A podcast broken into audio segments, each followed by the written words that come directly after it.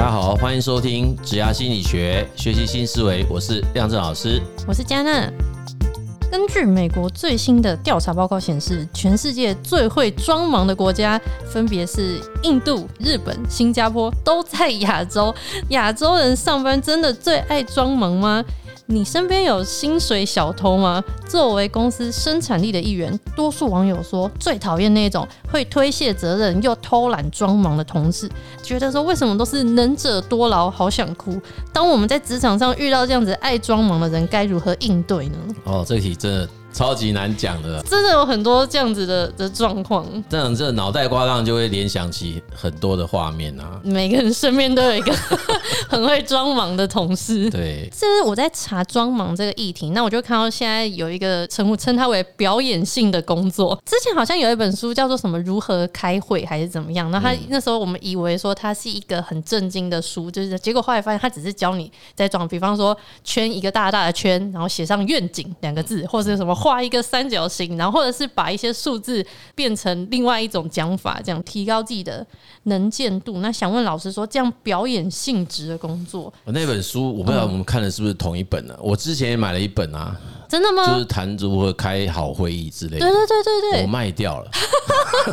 然后那你是我回来马上翻一翻就把它 赶快卖掉。你是误会才买？我误会的啊，我误会了，因为我就觉得以为以为他是在教人家怎么好好把会议开好，就没想到它里面就是这些 教你对教你怎么样子让人家以为你会是很认真的。对，一脸严肃的拿电话出去外面接。对对对对对，有有一幕是这样，我就把它卖了。那本书我把它卖了。可是有人说现在就是大家在掌上就是比这样子的作秀啊，这样的表演，老师你觉得你觉得这是一个必要的技能吗？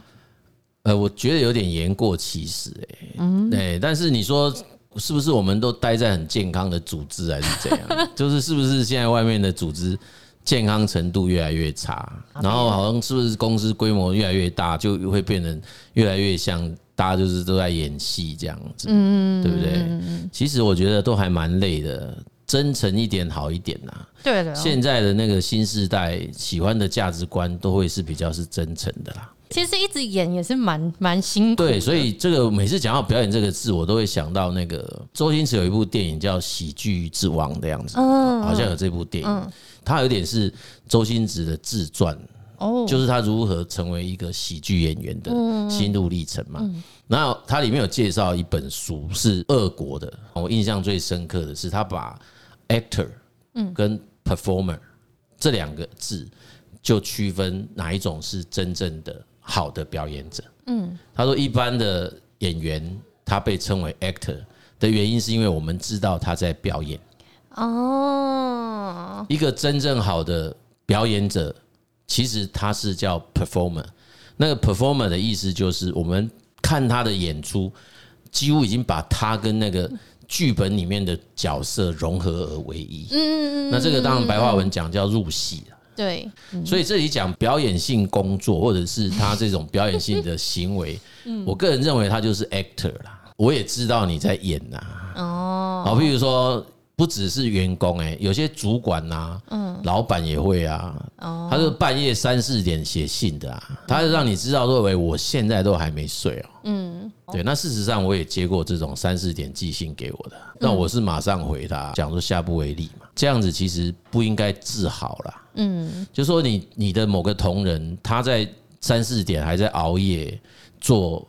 你可能你交付的事情，或者是他的工作任务，然后他在那个时间点还赶快完成就寄给你，嗯，怎么会觉得这是一个你值得骄傲的事？因为他有家庭，有自己的生活，嗯，结果他为了这件事情，然后他放掉他自己的个人的作息啊，生活。这个情何以堪？如果是这样讲的话，刻意要去做这样的演出，其实真的也是蛮蛮累的，也没有比较轻松。但我那时候，我我事实上是有回忆，自己后来有觉得说，也不能太苛责啦，因为他也就那么一次。嗯，那如果那么一次，那我就会认为那是负责任的表现。我们就是很清楚的告诉他，这个东西我什么时候要，嗯，他也必须在那个时间点把东西完成基础。嗯，那只是我会觉得。你三点记跟早上记有什么差？对啊，就是如果正常的状况，我不可能会在三四点回他。可是那时候我就是特别要回他，但我回他我是先回他辛苦了，谢谢你。但是我隔天来，我是跟他讲下不为例。是不可以这样。那事实上，那个是对我来讲是难受的，因为我常常讲挂在嘴边，让同仁们这样做事都是无能的主管嘛，都是主管无能的象征嘛。嗯，对，所以如果你真的有领导能力，其实。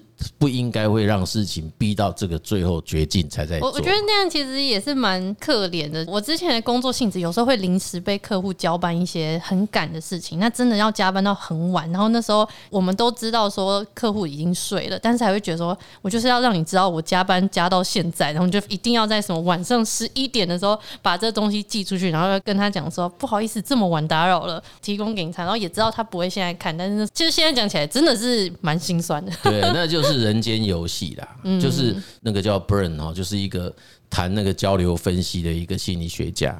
这个精神有点像这个精神基本上那就是一种脚本。嗯。哎那彼此之间其实是有一些内心的剧本。对对对对对对对。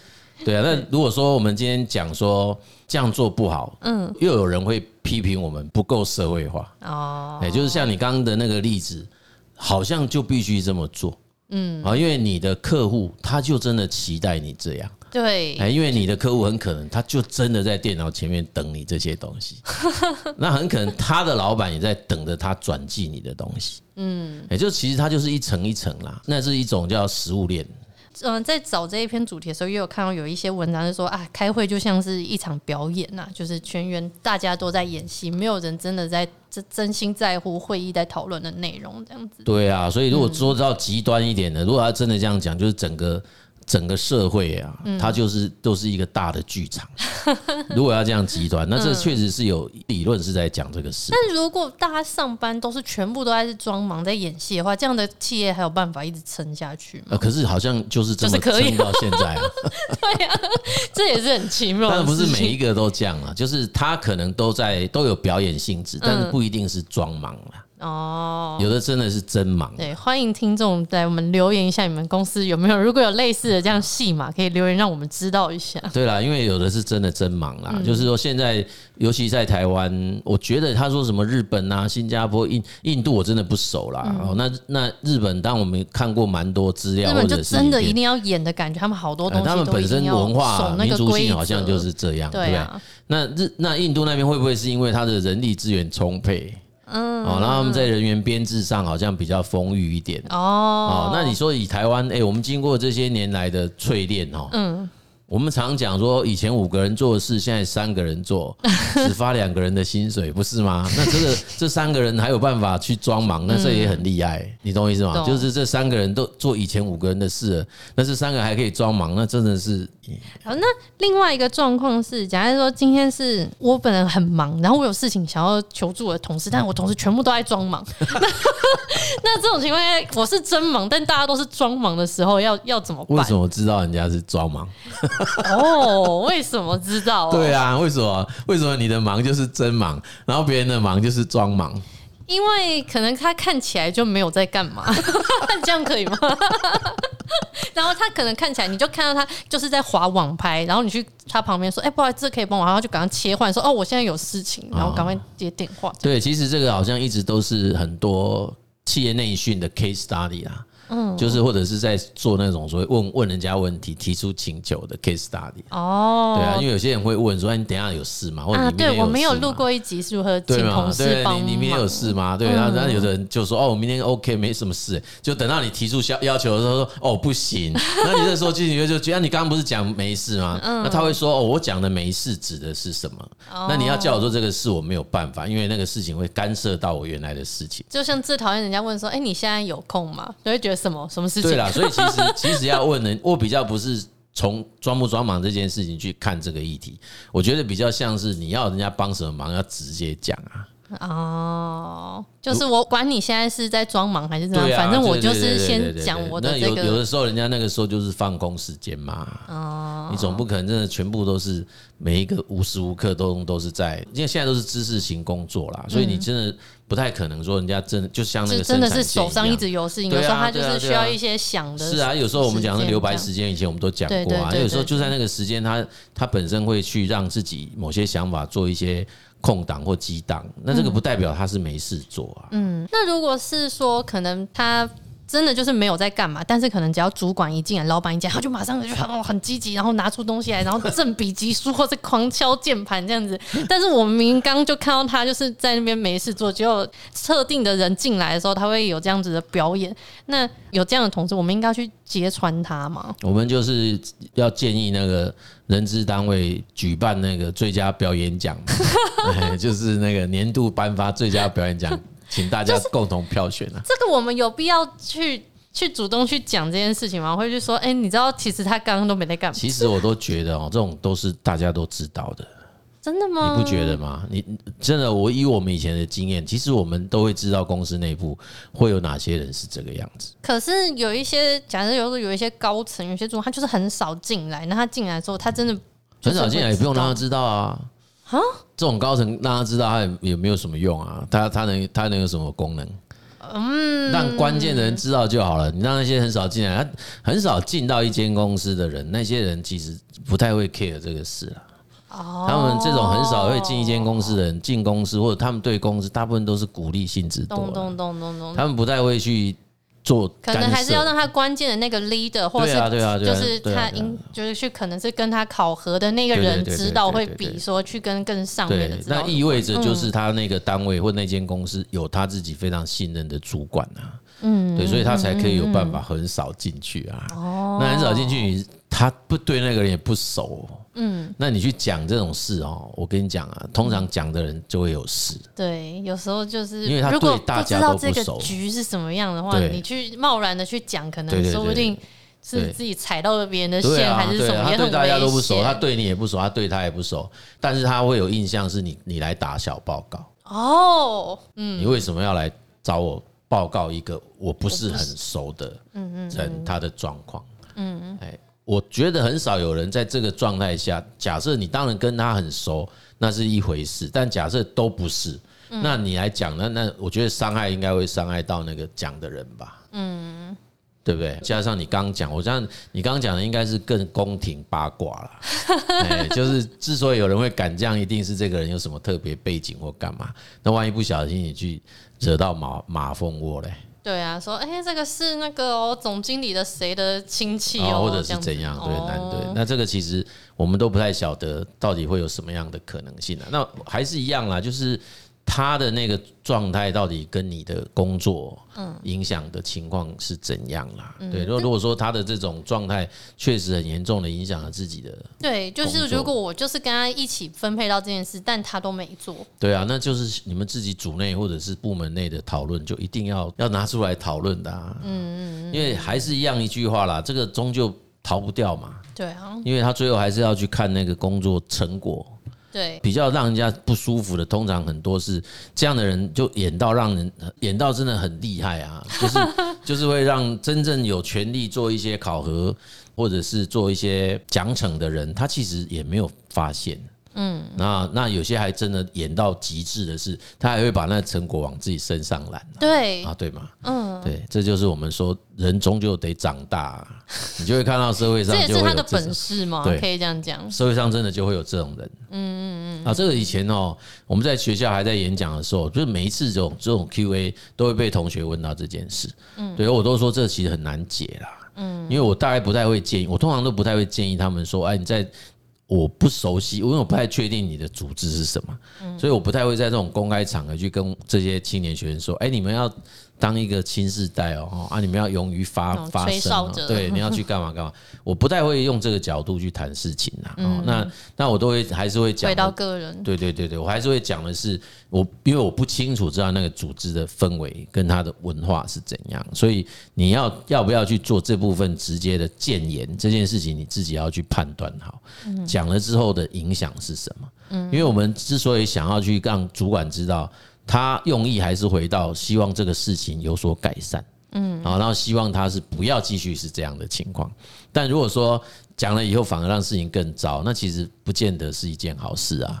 是啊，对不对？嗯，对啊。其实不管到任何的职场，都有可能会遇到这种我们称它为推网，就是所有事情都把它推开，都把它推卸掉，偷懒的这样薪水小偷。我们可以去把这样子的人在抱怨的情绪中，就是逼迫他接下一些工作，或是我们可以把它当成对于自己的一种生涯或是职涯的助力，帮助我们自己可能是学习如何向上管理，在适时的时候去呃报告这样子的事情，然后解决这样子的问题，或者是说呢，我们可以用。其他的方式，哎，就是强化自身，去凸显这样子的人的无能，也是我们自己的一个学习的机会啦。所以，我们就是可以更理解说自己身处的环境，然后要面对的一些生涯的状态，然后工作职场环境的选择，这都是对我们自己有帮助的。对啊，因为组织的问题或者是组织这个议题，其实是很复杂也很丰富。嗯，哦，那我们台湾最近有一本叫做。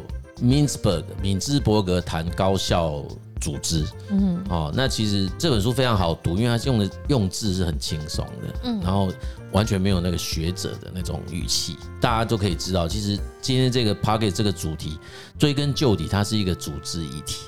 我们谈过很多集的节目，那都是组织议题。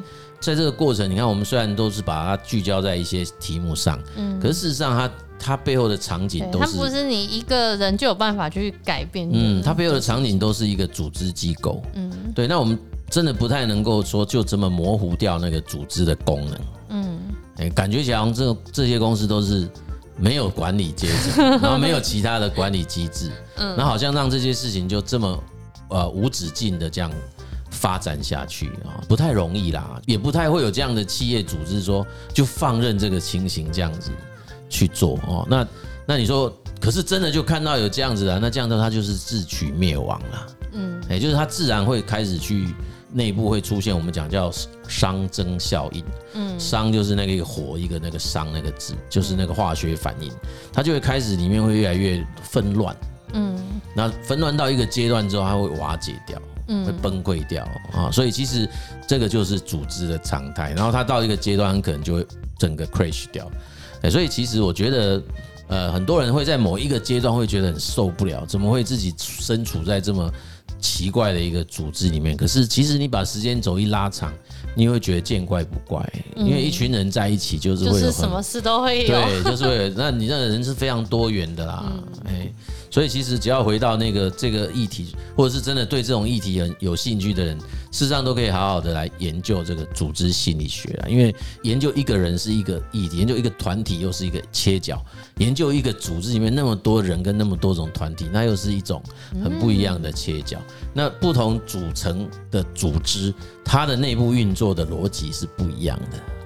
然后他跟外部的互动的方式也是不太一样，所以他那这个新书就讲了七种组织的形态跟七种组织背后的动力啊，其实是蛮有意思的。